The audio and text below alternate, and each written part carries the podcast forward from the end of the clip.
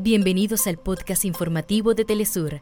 Acá te contamos los temas que son noticia el día de hoy. Comenzamos. Movimientos sociales de Argentina protestan frente al Congreso en medio del debate de la polémica ley Omnibus. Informe revela que mediante una operación encubierta, el gobierno de los Estados Unidos espió a funcionarios de Venezuela, violando el derecho internacional. La Media Luna Roja denunció ataques de la ocupación israelí contra el hospital Al-Amal, al sur de la Franja de Gaza, por un décimo día consecutivo. Hasta acá nuestros titulares. Para más información recuerda que puedes ingresar a www.telesurtv.net.